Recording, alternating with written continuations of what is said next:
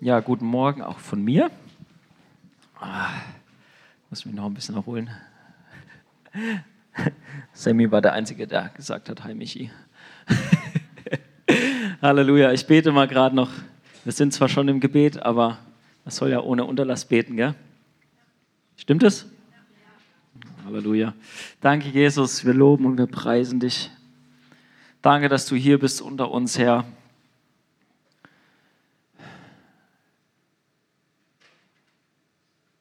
Jesus, ich bete, dass wir äh, dich heute noch mehr erleben, als wir es eh schon tun gerade. Wir wollen mehr von dir, Herr. Wir sehen uns nach dir. Jesus, und wir wollen dir die Ehre geben, hier und überall, wo wir sind.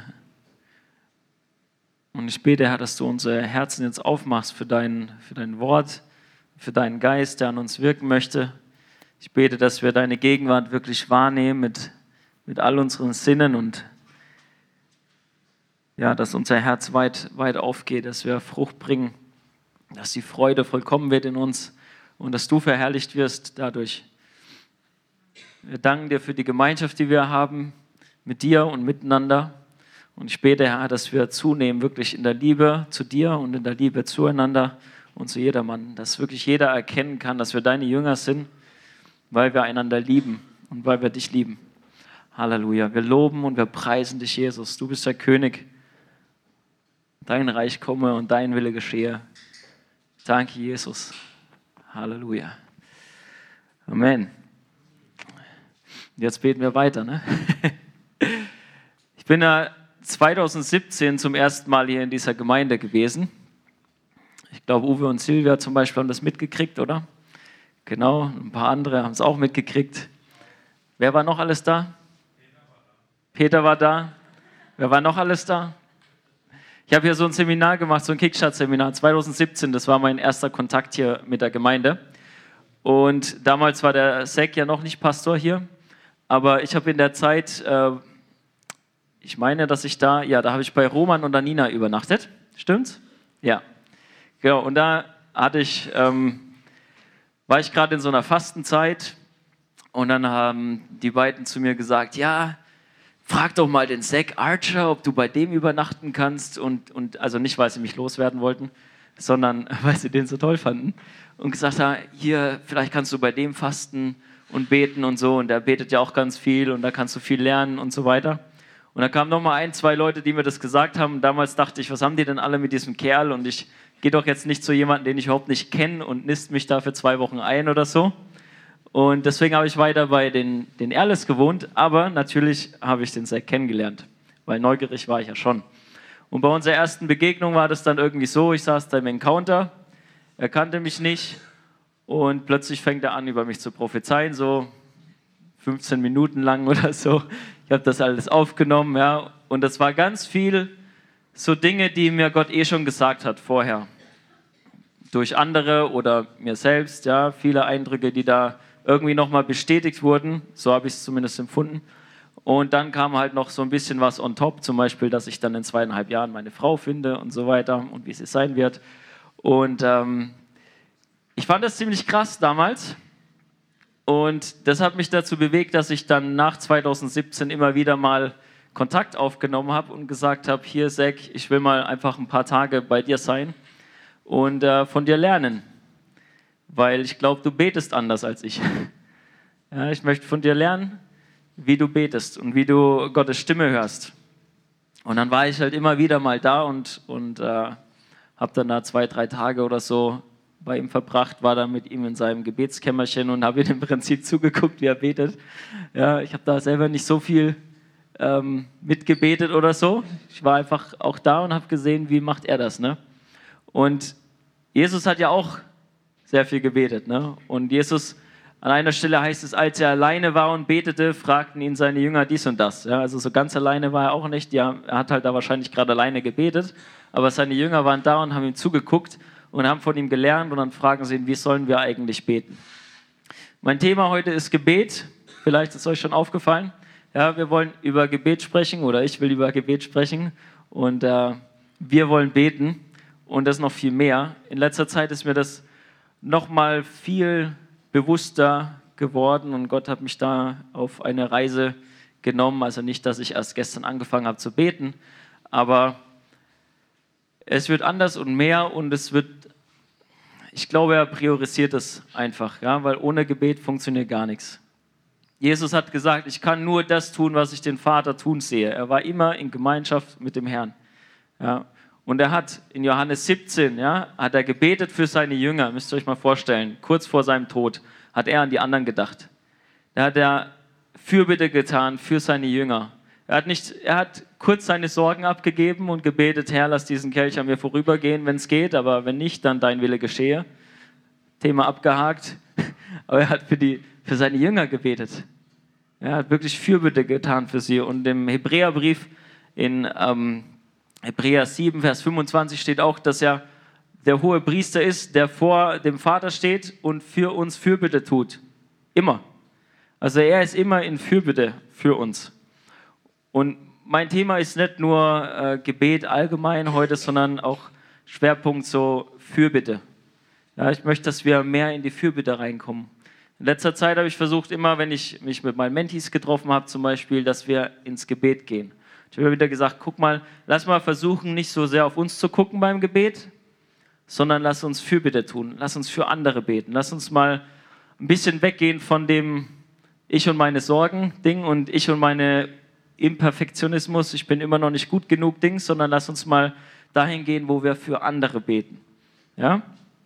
Ich will natürlich, ich ähm, mag ja Bibel und Bibelstellen und so, deswegen werden wir uns auf jeden Fall ein paar Bibelstellen angucken. Ich will es aber auch ein bisschen praktischer machen heute. Und jemand hat meinen Flipchart wieder weggefahren. Das muss ich mir jetzt wieder herfahren. das brauche ich.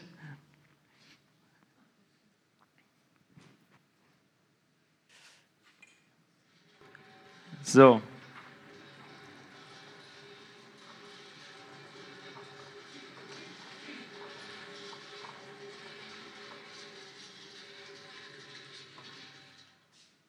Also mein Ziel heute, ne, wenn wir jetzt so ein Lernziel hätten, wäre das, dass wir alle mehr beten und dass wir alle mehr füreinander beten, vor allem.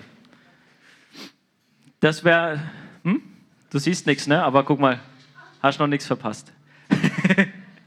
ich kann das dann ja immer so ein bisschen rumwedeln, wenn ich was draufschreibe. Genau. Es wäre jetzt utopisch, glaube ich, zu sagen, okay, Leute, ähm, einfach nur noch Fürbitte. Ja, das wäre auch nicht das, was, was Gebet ist. Ja, wenn wir nur Fürbitte tun und gar nicht mehr vor Gott kommen dürfen und sagen, was mich jetzt gerade eigentlich quält und was ich für Probleme habe und so, das hat ja auch seinen Platz. Ne?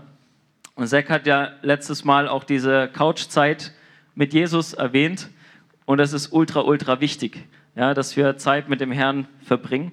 Ich brauche gerade was. Ich habe heute Morgen versucht, mein Skript auszudrucken und das ging nicht. Der Drucker ist kaputt. Nee, ist nicht kaputt, hat gestreikt. Dann habe ich es auf mein Tablet gemacht und dann habe ich mein Tablet vergessen. Und jetzt muss ich mein Handy nehmen, sorry. Aber alle Bibelstellen habe ich dann doch noch nicht so ganz abgespeichert im Kopf. Genau. So, ich will euch hier ein bisschen was aufmalen. Und zwar schreibe ich jetzt hier mal hin Michael, ja, das bin ich. Und dann nehme ich euch ein bisschen mit rein in mein Gebetsleben. Und es ist natürlich, ich bin ja offen und transparent, es ist nicht immer so perfekt, wie ich es gerne hätte. Aber ich versuche darin zu wachsen ja, und äh, ein paar Hilfestellungen euch zu geben, die ich auch mir gebe. Ja. Wenn ich sage, ich will für andere beten, muss ich mir erstmal bewusst sein, für wen will ich alles beten, für wen kann ich alles beten, was gibt es da für Themen und so weiter.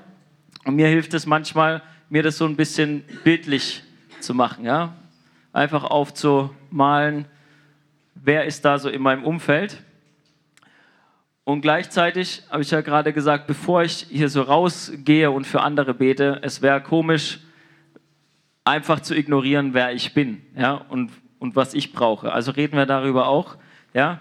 Das Erste, was ich hier, ja, das wird jetzt sehr klein, ich schreibe aber das trotzdem so, okay, Lust am Herrn. Das könnt ihr wahrscheinlich hinten nicht lesen. Also der Michael versucht in seinem Gebet Lust am Herrn zu haben. Ja, das ist ein Punkt, warum ich überhaupt bete. Ich will einfach Zeit mit dem Herrn haben, wo ich einfach vor ihn komme und ihn genieße und er mich genießen kann. wo ich auf ihn hören will und wo, wo er auf mich hört, wo er mir zuhört und ich ihm zuhöre, wo wir Gemeinschaft haben, wo wir miteinander sprechen. Und dann kommt der Michael ja oft und hat irgendwelche Sorgen. Sorgen, da schreibe ich mal hin, abgeben. Das hilft, ja, wenn wir für andere beten wollen, dass wir uns erstmal bewusst sind, dass unsere Sorgen versorgt sind. Ja? Jesus bzw. Petrus macht es äh, klar, zum Beispiel im ersten Petrusbrief, alle eure Sorge werft auf ihn, denn er sorgt für euch, sagt er da. Alle eure Sorge werft auf ihn, denn er sorgt für euch. Wenn ich meine Sorge wegwerfe, dann ist sie weg ja, dann gucke ich sie mir nicht noch 30, 50 Mal an, sondern wenn ich zum Herrn komme mit meiner Sorge, dann werfe ich sie weg, ich werfe sie auf ihn und dann glaube ich, dass er sich darum kümmert, ja, weil das sein Wort auch sagt. Der Vers vorher, 1. Petrus 5, 6 ist das. So demütigt euch nun unter die gewaltige Hand Gottes, damit er euch erhöhe zu seiner Zeit. Alle eure Sorge werft auf ihn, denn er sorgt für euch seine Sorgen zu, zum Herrn zu bringen, hat was mit Demut zu tun. Weiß nicht, ob ihr das schon mal erlebt habt, wenn ihr mit Leuten zum Beispiel auf der Straße redet und sagt, kann ich mal für sie beten oder so, dann sagen die, ja, da gibt es Leute, die sind noch viel schlimmer dran, beten Sie mal für die. Ja? Wenn ich meine Sorgen zum Herrn bringe, dann erkenne ich an, dass er der ist, der mir hilft. Und der ist, der mir helfen kann, dass ich alleine nicht klarkomme. Ja, deswegen hat es was mit Demo zu tun. Ich demütige mich unter die mächtige Hand Gottes, werfe meine Sorge auf ihn und weiß, er sorgt für mich. Wenn ich super versorgt bin, kann ich mich um andere kümmern. Ja? Und wenn ich das wirklich glaube, was, was Petrus hier sagt, was Jesus auch sagt, dann kann ich das tatsächlich tun. Dann werfe ich meine Sorge weg und weiß, bei mir ist jetzt alles gut und ich kann vorangehen und ich kann für andere beten. Ja? Gleichzeitig, wenn ich, wenn ich hier Zeit mit dem Herrn verbringe, will ich auch hören. Ganz wichtig, ja, ich will hören, was er sagt, was er über mich sagt. In dem Fall, aber auch natürlich dann später über, was sagt er über andere. Ja, ich brauche meine Zeit mit dem Herrn, wo es auch um mich geht, ist klar. Ja, das brauchen wir alle. Wenn wir kommen und für, für andere Leute beten wollen und, und voller Sorge sind, ist es einfach schwierig. Ja, es ist schwierig, in die Fürbitte reinzukommen und ins Gebet mit anderen Leuten, wenn ich voller Sorge bin. Aber das einfache, die einfache Lösung ist, ich gebe meine Sorge an den Herrn ab. Ja? Und es gibt nichts Gutes, außer man tut es. Es, es klingt wie ein, wie ein lustiger, lang, äh, vereinfachter Spruch, aber so ist es. Ja? Wir bringen unsere Sorge zum Herrn und müssen auch glauben, wenn ich sie ihm gegeben habe, dass sie dann auch, dass es erledigt ist. Genauso ist es mit der Sünde. Ja, können wir auch noch dazu schreiben. Wenn mich die Sünde plagt, ja, dann bekenne ich meine Sünde. Und dann glaube ich aber auch, dass Jesus sie mir vergeben hat. Und dann stehe ich gerecht vor ihm und kann beten. Und dann kann ich Dinge von ihm erwarten. Ja, Im Hebräer 4,16 sagt er, so lasst uns nun mit Freimütigkeit hinzutreten zum Thron der Gnade, damit wir Barmherzigkeit erlangen und Gnade finden zu rechtzeitiger Hilfe.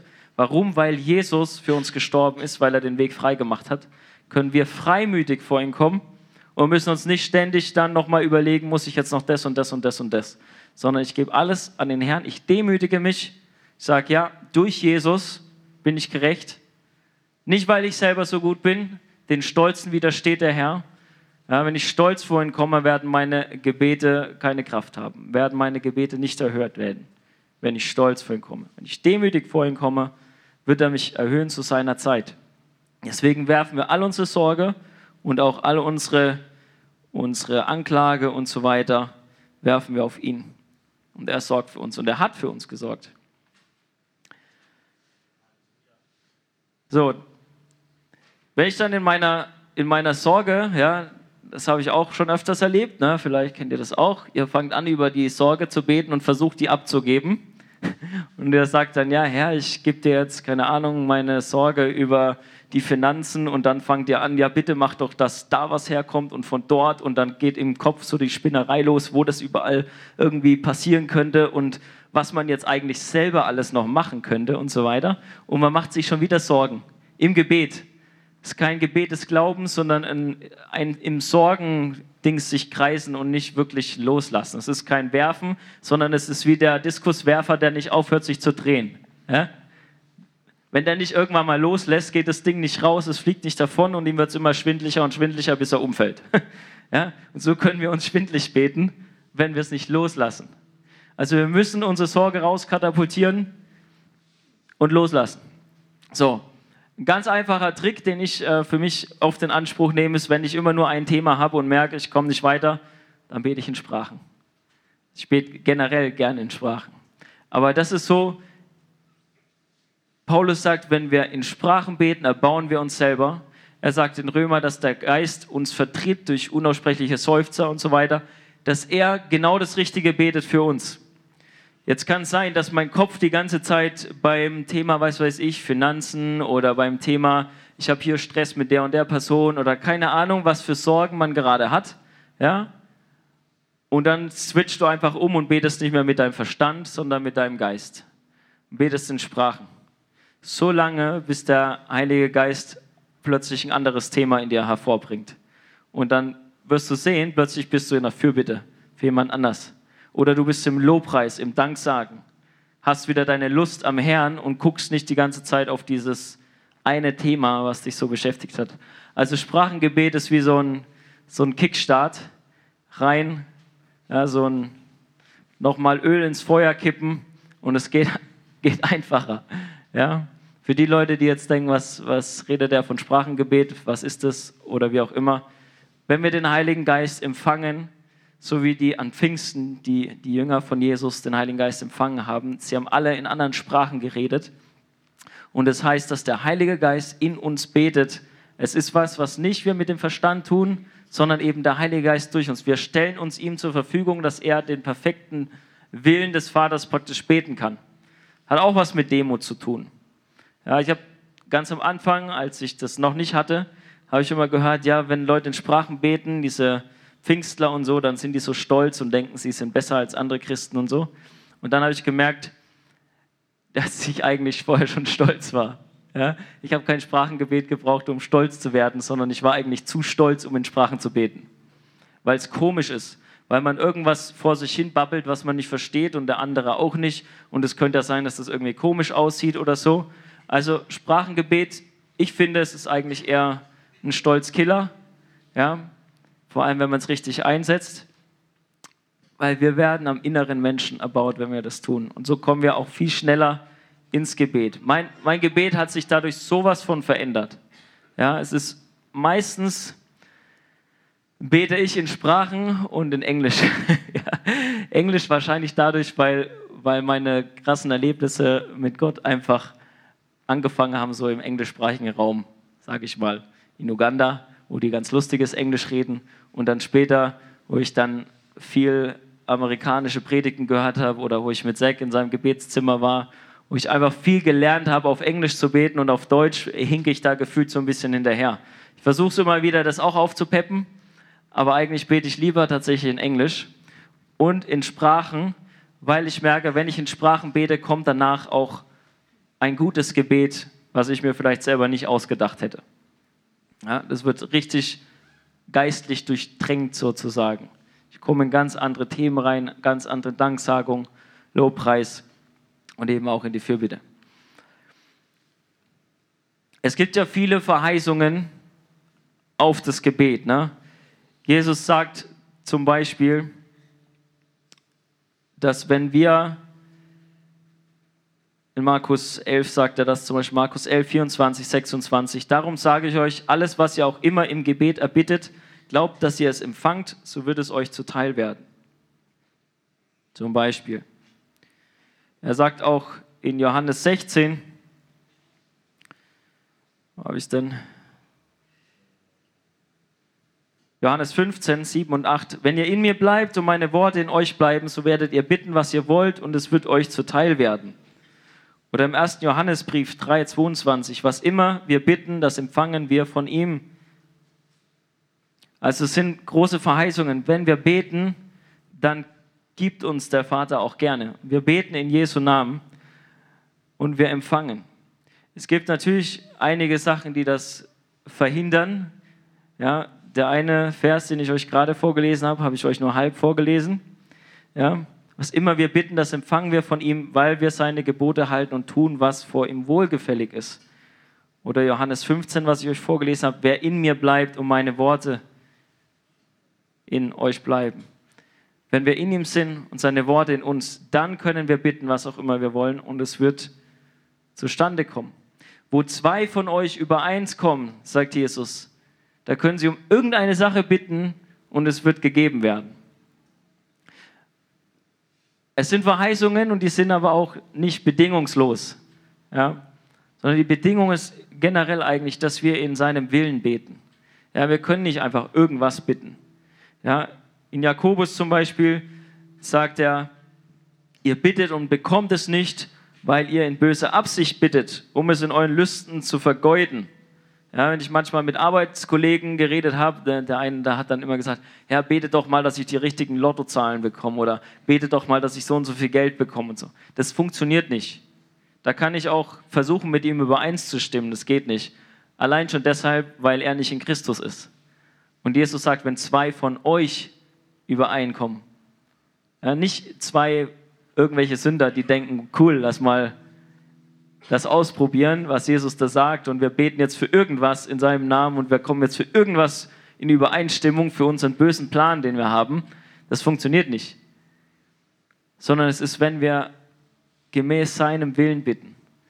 Und diesen Willen kriegen wir natürlich, indem wir danach auch bitten, von ihm wiederum. Ja.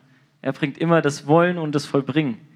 Ja, wenn ich zum Beispiel keine Lust habe zu beten, kann ich ihn fragen, Herr, gib mir bitte ein Herz fürs Gebet. Führ mich rein ins Gebet, gib mir eine Leidenschaft dafür. Und schon bin ich am Beten übrigens. Aber er wird es noch mehr anfachen und, und diese Gebete hören, weil das sein Wille ist. Ja? Janina hat auch vorhin vorgelesen, äh, Psalm 37, ne? Befiehl dem Herrn deine Wege und vertraue auf ihn, so wird er es vollbringen.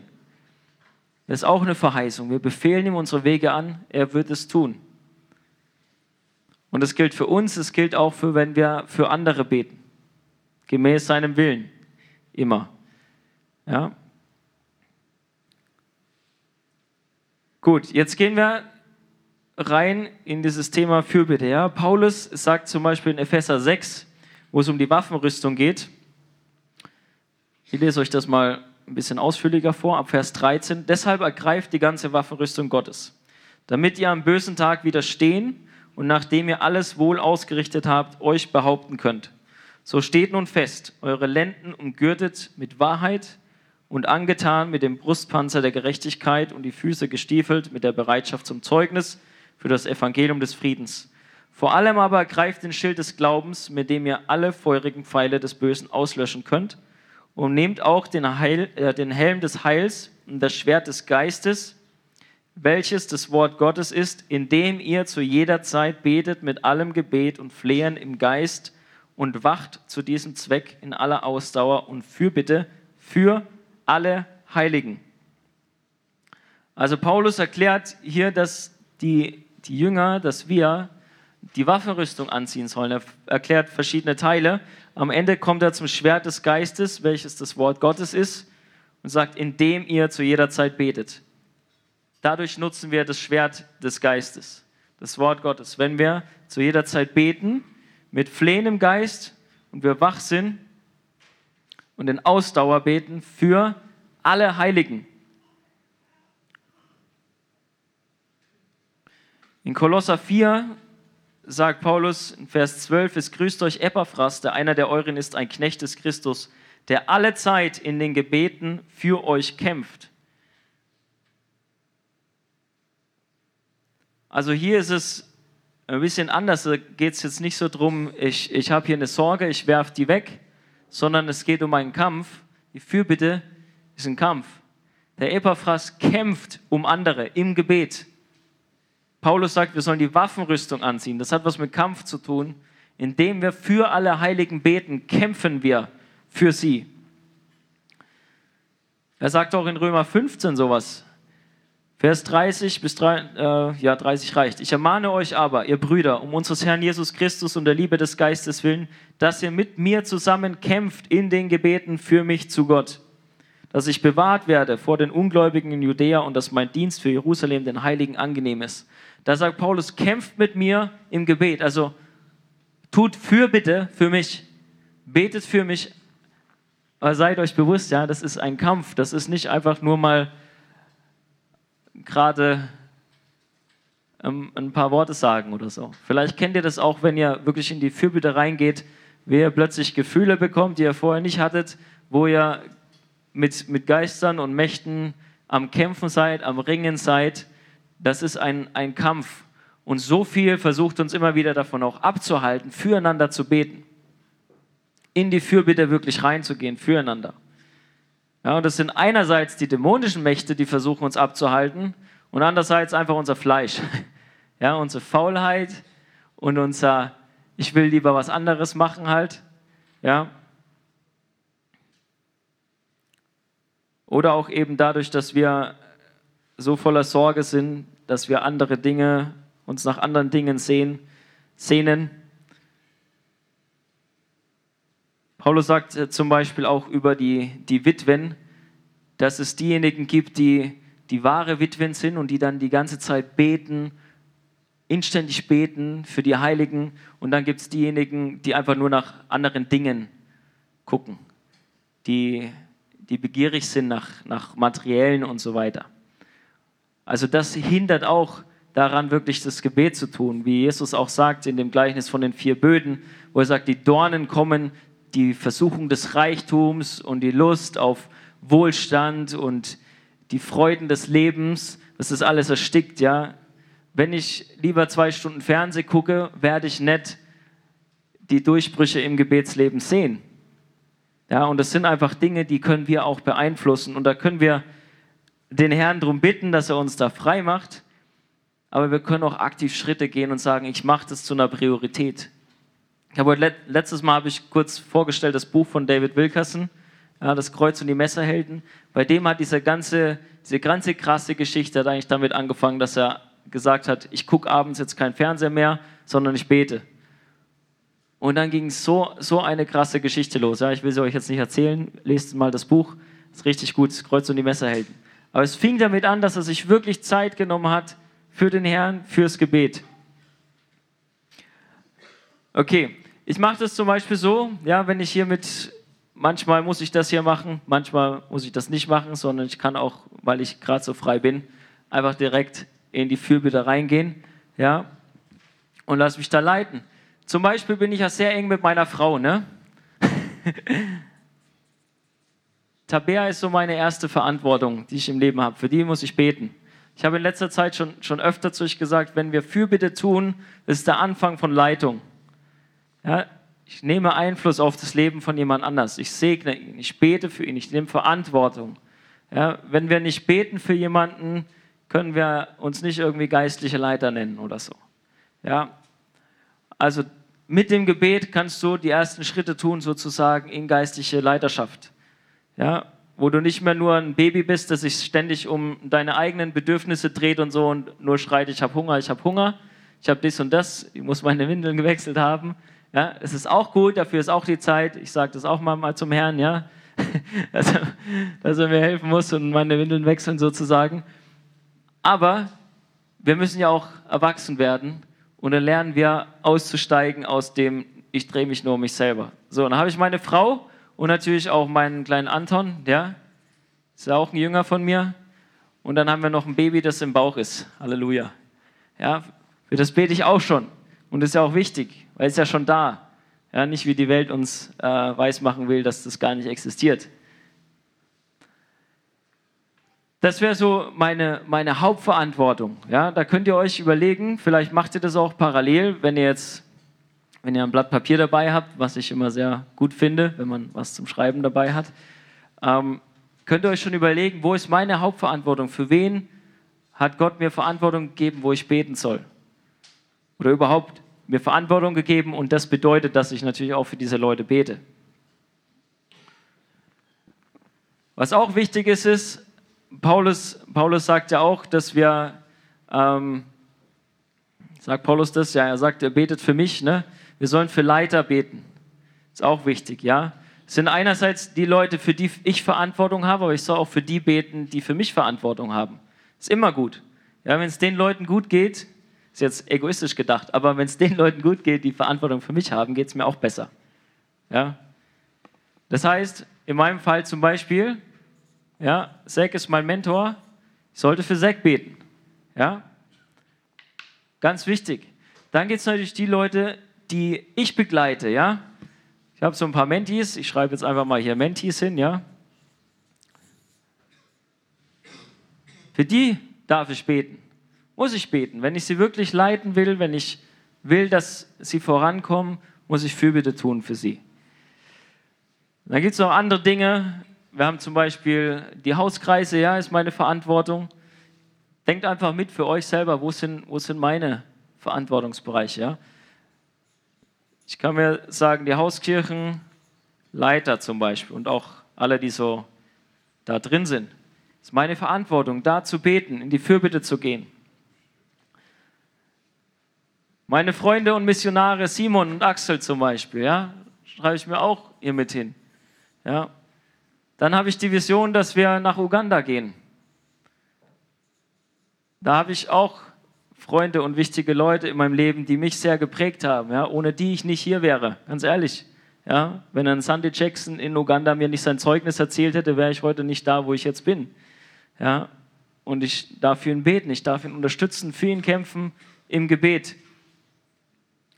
Dann haben wir natürlich auch, vielleicht habt ihr das schon vermisst, ja, unsere, ich sag mal, biologischen Familien ja, oder Herkunftsfamilien. Einerseits die von Tabea und andererseits auch die von mir. Ne? Wir wollen für unsere Familien beten auch. Mit denen sind wir in engem Kontakt. Und da wollen wir auch, dass jeder zur Erkenntnis der Wahrheit kommt. Was gibt es noch? Es gibt noch, es gibt noch so viele andere Sachen. Ja, dann arbeite ich aktuell beim Edeka im Getränkemarkt. Da habe ich Kollegen. Für die kann ich beten. Wenn ich für die nicht bete, wird sich auch nichts ändern. Ja? Überlegt euch, wo seid ihr? In welchen, in welchen Rahmen habt ihr Verantwortung? Ich begleite eine Hausgemeinde in Dettingen, da fahre ich später wieder hin. Ja? Eine Hauskirche in Dettingen. Für die muss ich beten. Wenn ich nicht für die bete, kann ich auch nicht erwarten, dass sich was verändert, dass sie, klar, sie werden hoffentlich auch wachsen, wenn ich nicht für sie bete. Aber es hat dann nicht viel mit mir zu tun. Und es wird schwieriger. Und wenn ich sie leiten will, muss ich für sie beten. Ich muss für sie beten und ich muss auch hören für sie. Ja? Es ist nicht nur, dass ich einfach nur vor den Herrn komme in all diesen Bereichen. Ja? Egal für wen ich bete, Gebet hat nie nur was damit zu tun, dass ich einfach nur sage, dies, das, Ananas, ja, sondern dass ich auch höre, was hat Gott zu sagen für diese Leute. Dass ich immer mit dem Ohr offen bin.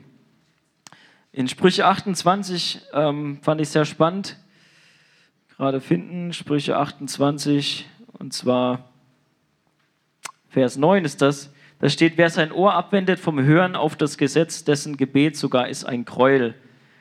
Aber ich lege das jetzt ein bisschen weiter aus. Hier steht, wer nicht auf das Gesetz hört, der braucht quasi gar nicht zum Beten kommen. Ja? Sprich, wer nicht den Willen des Vaters tun will, braucht auch nicht zum Beten kommen, weil das ist, ist ein Gräuel. Es gefällt Gott nicht. Ja, das heißt, immer wenn wir kommen zum, zum Gebet, suchen wir den Willen des Vaters. Wir suchen nicht unseren Willen, sondern wir suchen den Willen des Vaters. Und dann ist natürlich das Erste eigentlich, was ich mache, ist hören. Das ist ganz wichtig, weil wenn ich nicht den Willen des Vaters höre oder kenne, wie will ich dann diesen Willen beten? Ja, und deswegen muss ich meine Ohren aufmachen. Und wenn ich meine Ohren nur verschließe und nur das bete, was, was ich halt immer denke, so, dann denke ich, ich bin selber so schlau und bin nicht so demütig, wie Gott es möchte, sondern er möchte, dass, dass wir uns demütigen, zuhören und das tun, was, was er sagt. Vielleicht auch noch ganz praktisch, was ich manchmal mache, wenn ich nicht weiß, was ich beten soll. Dann nehme ich die Gebete von, von Paulus zum Beispiel. Eins meiner Lieblingsgebete ist der Satz, wo er sagt, ähm, der, der Gott, der fähig ist, mehr zu tun, als ich mir vorstellen oder erbitten kann. Dem sei die Ehre. Und dann bete ich immer, Herr, segne Sandy Jackson in Uganda mehr, als was ich mir vorstellen kann und was ich erbeten kann.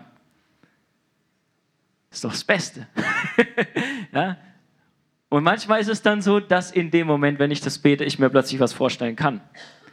Und dann kann ich das auch beten. Ja, das nehme ich manchmal so als, okay, weil man kann ja die Liste so lange machen, dass man sich dann denkt, okay, das schaffe ich ja nie.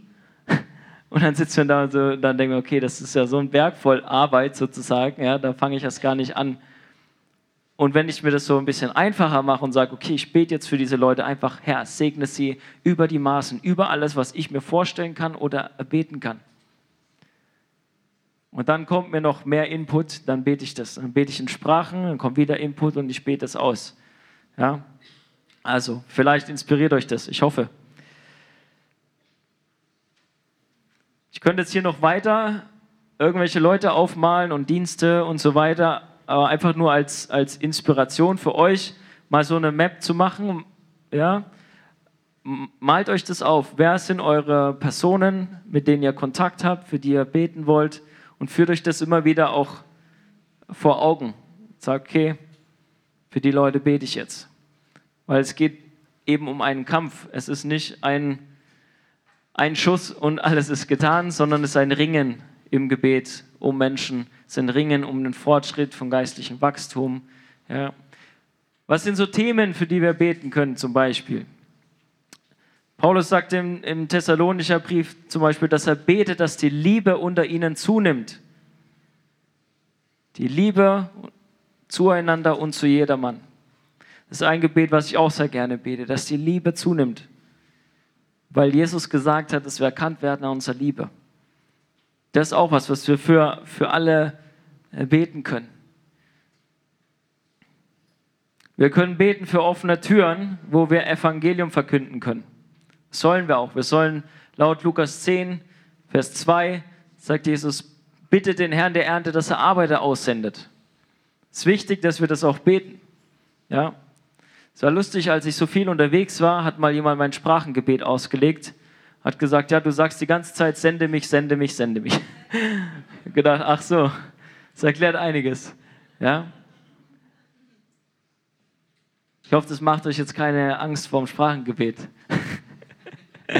Betet in Sprachen, ja? Vielleicht werdet ihr morgen ausgesandt. Ist, ist wirklich wichtig, ja? dass wir beten, dass Arbeiter ausgesandt werden, weil das ist Gottes Wille, dass alle erreicht werden und zur Erkenntnis der Wahrheit kommen. Und es geht nicht, wenn keine Arbeiter auf dem Feld sind und arbeiten. Wir können beten für die Kranken in der Gemeinde, außerhalb der Gemeinde, wer uns auch immer einfällt. Ja? Und ich glaube wirklich, wenn wir noch mehr wachsen in der Fürbitte, im Gebet, hier in der Gemeinde, werden wir auch noch ganz andere Dinge erleben. Ja? Es ist ein Ringen. Ja, wir können nicht erwarten, dass wir einfach am Sonntag herkommen und ähm, unsere Kranken vor den Mann Gottes stellen und dann werden alle geheilt und so, wenn, wenn wir selber nie irgendwie beten. Ja, ich glaube, es wird schon noch mal viel verändern. Ja, macht es zu einer Priorität für euch selber, ja, dass ihr selbst mehr in die Fürbitte kommt. Und jetzt pass auf, ganz wichtig, Ihr müsst es nicht selber tun, alleine, bevor ihr es mit anderen tut. Ihr könnt auch sofort mit anderen zusammen beten. Das ist manchmal sogar einfacher.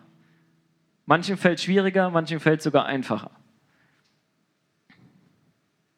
Sucht euch Leute, mit denen ihr zusammen betet.